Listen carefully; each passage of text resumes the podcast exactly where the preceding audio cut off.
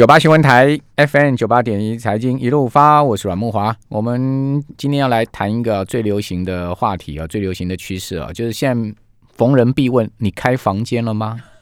大家不要笑哈，不要觉得我很色哈，也不要觉得我讲这个话很猥亵啊。很多人都在问你有没有开房间哈，是 C H Club House，不要误会。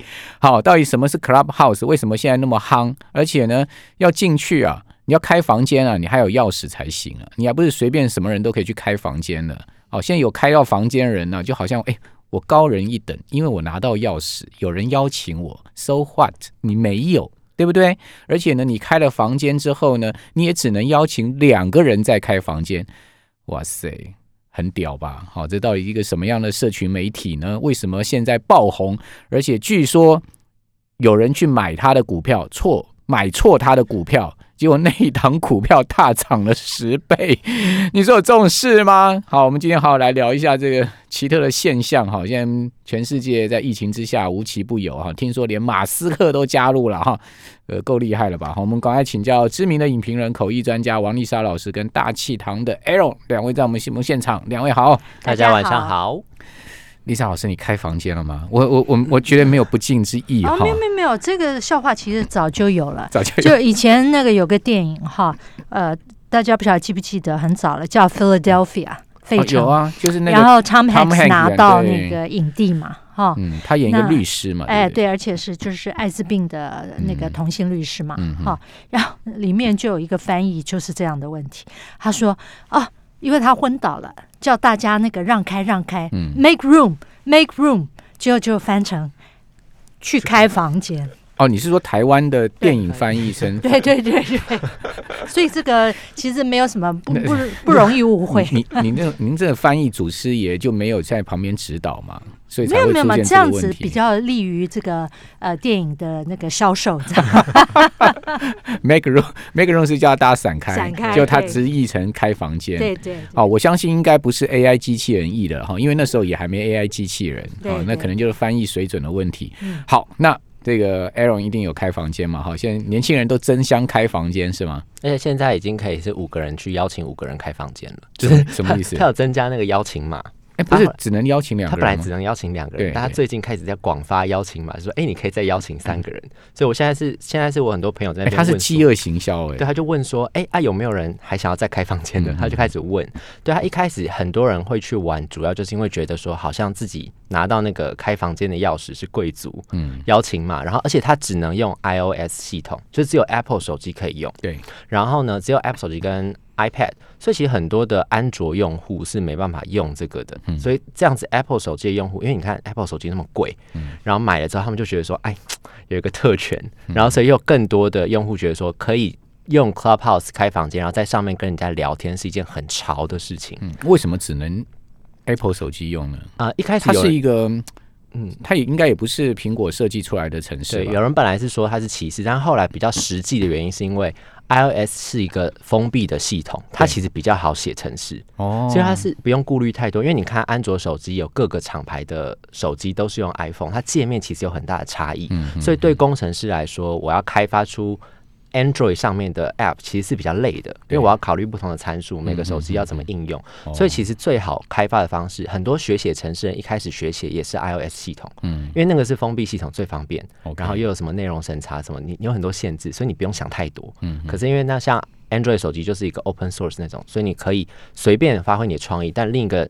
麻烦点就是你要考虑的是太多了。好，那到底什么是 CH 啊？什么是 Clubhouse？对，这个软体其实就是去年呃年初才研发出来的。然后它是一个呃 Google 的前工程师他研发出来的。然后他就是想要做一个这个跟音源，就是用呃。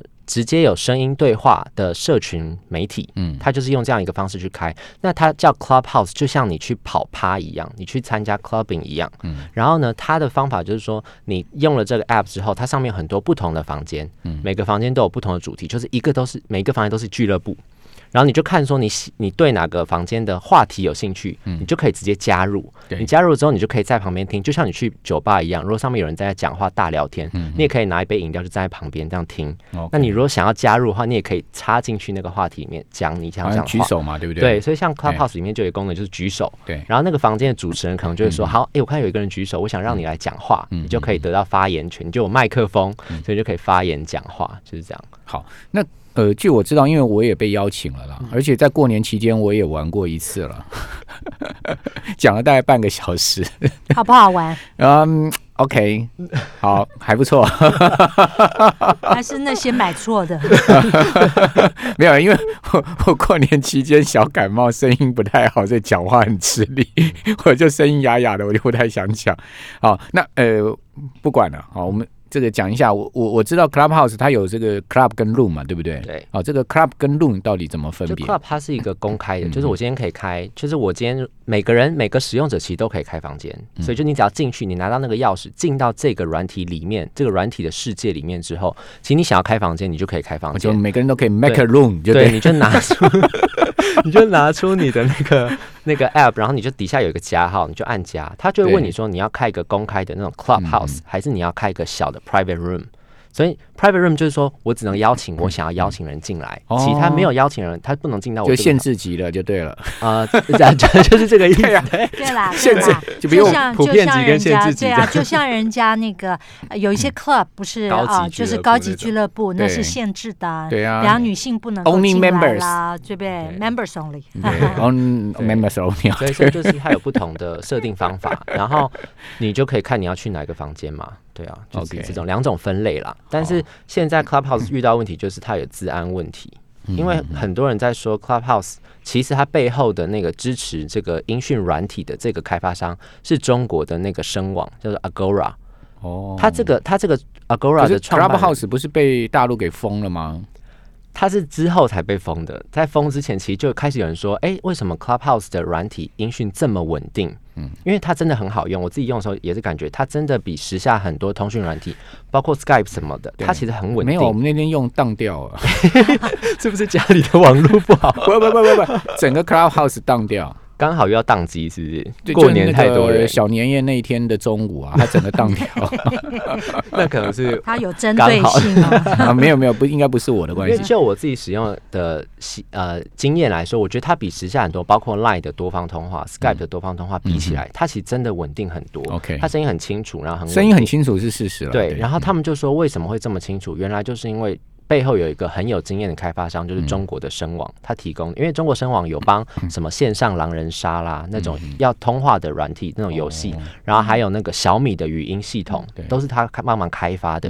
然后这个 Agora 创办人他本来是 Zoom 的那个的那个元征，他的同事，他们一开始都在研发这个相关的技术，所以他就把这个技术借给 Clubhouse。虽然 Clubhouse 跟 Agora 现在都没有正面回应说他们真的有互相合作的关系，但是已经有工程师去破解那个 Clubhouse 的那个 iOS 的城市码，就是它确实有用到那个 Agora 的封包，所以确实说这些东西资料其实都会传到 Agora 在中国的伺服器上面。嗯嗯，所以就是你开房间，你跟谁开房间，这些资讯可能会被记录下来。嗯，然后甚至你没有开房间的人，你只是进去听，因为他不是开那个 Clubhouse 之后，他会问你说你要不要。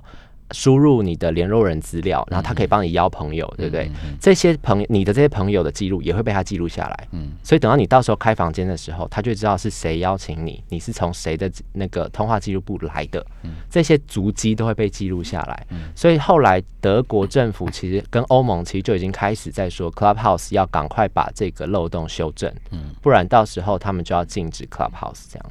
哦，可是他不是呃。就如果如果你是公开的频道的话，不是什么人都可以听得到吗？那有没有被记录下来？这有什么？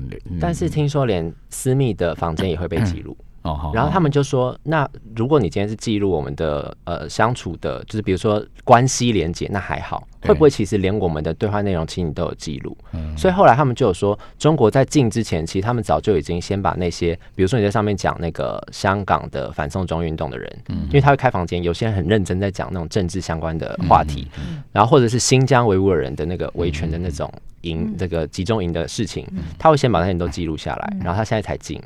他等于先已经放好线了，还有台独，对 对，好，我们我们刚刚讲这几个关键字，可能也都会被 我们这段音频会被记录下来吗？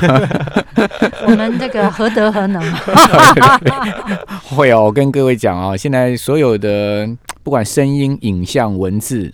哦，任何这个有形无形的这个 information 都会被 AI 记录下来哦，很恐怖。其实很，而且是大数据收集是无往无远佛界，然后还进行数据分析，对不对？比对交叉，然后很多中国留学生在上面讲话，其实有帮中国政府讲话，但那个社会信用分数应该会加分，这样哦，也可以反面教材，这边加分，测试一下忠诚度的，对了。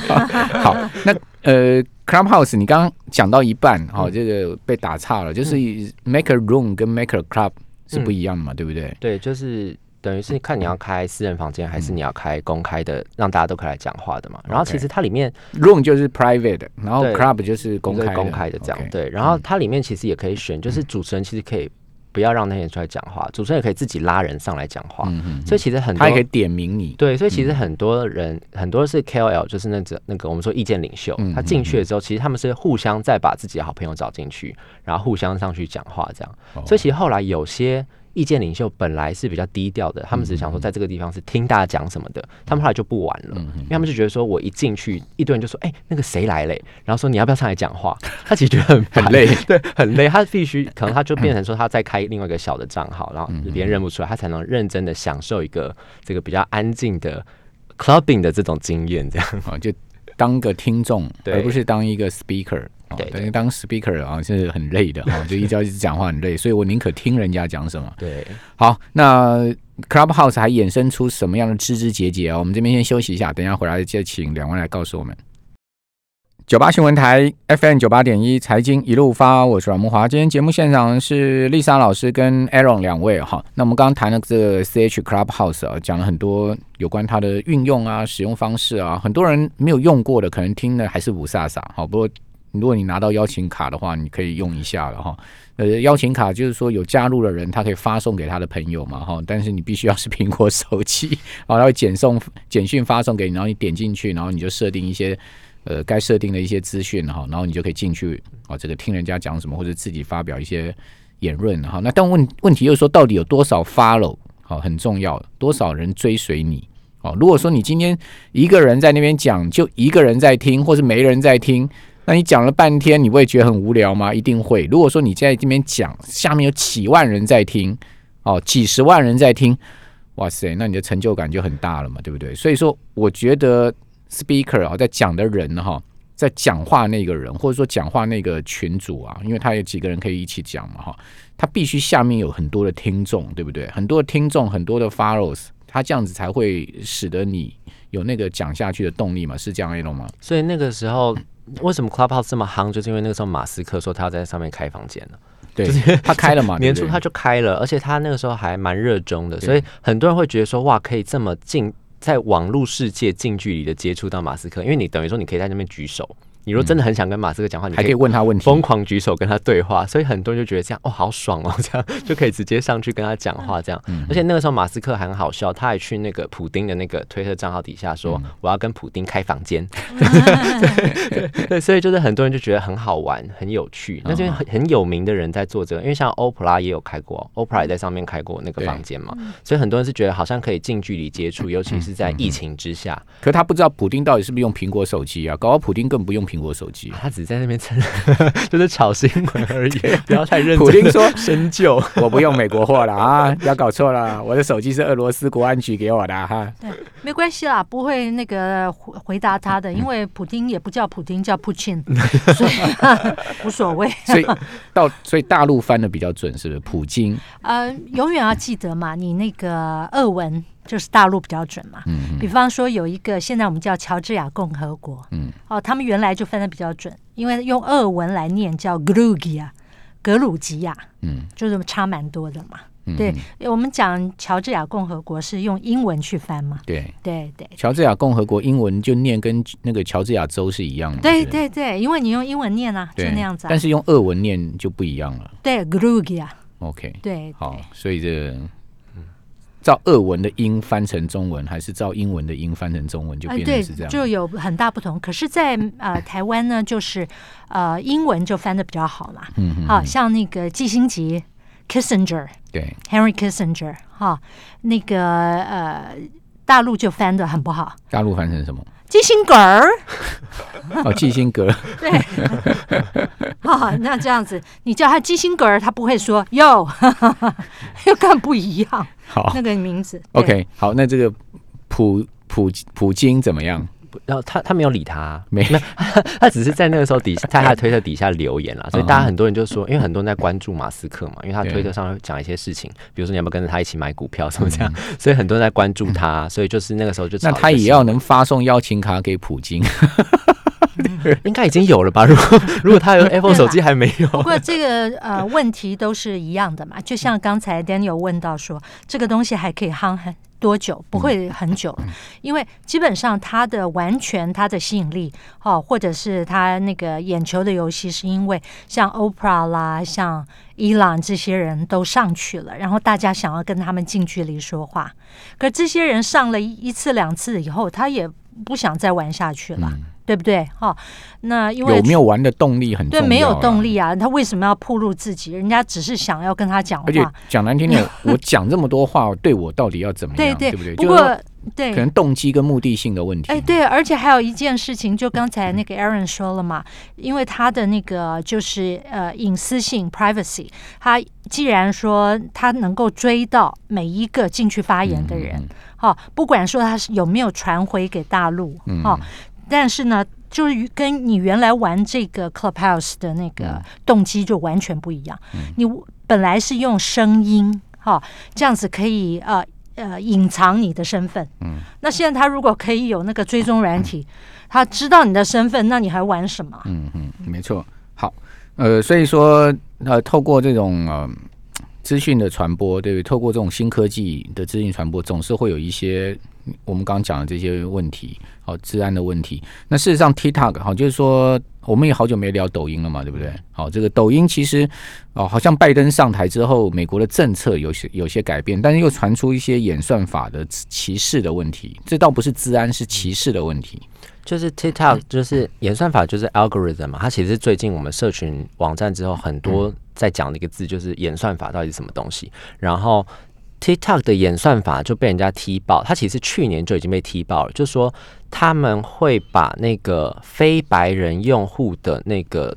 影片什么的会推的比较前面跟上面，嗯，就如果你是比如说你是胖的，你是非白人的族裔，然后你是身上可能有皱纹，然后你是老的，你可能是身心障碍者的，你这些使用者的账户，对女性也是有，然后你若是这些人的账号的话，你拍的影片，或者是如果你你比较穷，比如说你在那种荒山野岭乱拍影片，跟你在豪宅里拍的影片，豪宅影片会先上发烧影片。哦，是吗？他们就说他们背后有一个演算法，对他们就是要让那种比较好的、看起来比较光鲜亮丽的、比较舒服的这种影片上到热门。所以，所以如果你你你基本上比较胖的影，这影片里面的主角是比较胖的，也会被放到。对他们有一个演算法，他们的内这是内部文件流出来，就说他们当初就是因为其实基本上这些影片。背后除了工程师算基本的运算之外，他们也会有人真人会去审视哪哪一些是他们歧视的，比如说就刚刚我们说的胖的嘛，老的嘛，然后术语嘛，对老胖。就是 ageism 就是那个年龄歧视，对老的，然后 sexism 就是歧视性女性性少数也是，然后 racism 就是歧视那些种族，就是黑人啦这等等，所以黑人社群也在抗议，因为其实。TikTok 跟抖音上面有很多都是黑人的饶舌歌当背景音乐，结果怎么黑人去拍？你不让我的影片上发烧，你是让白人唱我们的歌，结果上发烧。他所谓的发烧是因为他的点阅的都有，可是你要想说他，因为他有些是推荐给你，有些是热门影片会推荐给你嘛？对，他推荐的时候等于他是推波助澜，让这些影片被更多人看到。哦，所以他们就有在讲，就说，呃。是不是他是用这个方式？抖音自己跟 TikTok 他们自己的解释方法是说，因为要这样子，我们是怕人家被霸凌，我们怕人家，你如果是比较胖或比较老的，你会不会就被人家霸凌？所以我们怕你被霸凌，我们不要让你影片被太多人看到。他的解释方法是这样子。对啊，现在就搞到那个网络世界，反正大家都一张嘴，你要正的说、反的说都可以，随便乱说。因为的确，抖音上跟 TikTok 上是真的还蛮多霸凌的问题。因为这时候就要必须要说，其实很多使用者，就算他是成年人，他的心智年龄不一定很成熟。嗯因为之前就有一个那种，就是呃，他是罕见疾病的，叫做 Lizzy，他是罕见疾病，他就是身体的脂肪不足，他天生脂肪就不足，所以他的皮是贴着他的骨头，那个那个很红，他是一个网红，因为他很积极在说大家不要歧视这种罕见疾病，然后他就在上面讲，就说他的照片就被很多爸妈。拿去给小朋友看了之后，小朋友吓到的那个反应，他把它拍下来，嗯，所以他就把这个东西说，请爸妈不要再拿这种身心障碍人士的照片开玩笑，因为很多人会觉得很好玩，但其实对这些身心障碍人士都是一种侮辱。嗯，爸妈干嘛拿他的照片？他们觉得这种照片很好玩，看到小朋友吓到的反应，哦，他们是要拍那个小朋友的反应。哦，现在网络上有很多抖音啊这种。这些短片就是恶作剧的嘛，然后就有很多那种年轻人为了要拍抖音想要爆红，就去做危险行为啊，什么走铁轨。然后前一阵子还发生，就是有美国的年轻人假装去抢劫，就就被美国人是可以有枪的，所以他去抢劫那人不知道在拍影片搞笑，他直接把他射杀，这没有犯法，因为我怎么知道你你来威胁我的生命啊？是没有办法的。对啊，那他也很衰哎。这这种事情超多，一直发生这种事情，还有那种跑酷的啊，故意在高楼拍照啊，然后结果就掉下去的，对，这种事情层出不穷。就很多人为了在抖音上爆红，做很多很危险、就不经大脑思考的事情。嗯，其实这个在抖音上面也也是很严重啊。好，所以大家不要去做这些危险事情，实在很无聊。对我，我觉得你为了爆红去做这些事情，犯不着了。嗯，讲实在，但。讲实在，有些恶作剧也还真蛮好笑的。但是危害生命的，我们就不要做了，好吧？我是怎样？我我那天看到一个那个呃，他他女朋友在睡觉，然后他们去假扮鬼的，然后去去吓他的那个。就后来看，我真觉得那些人真坏，怎么会有这种这么奇特的这种所谓恶作剧的？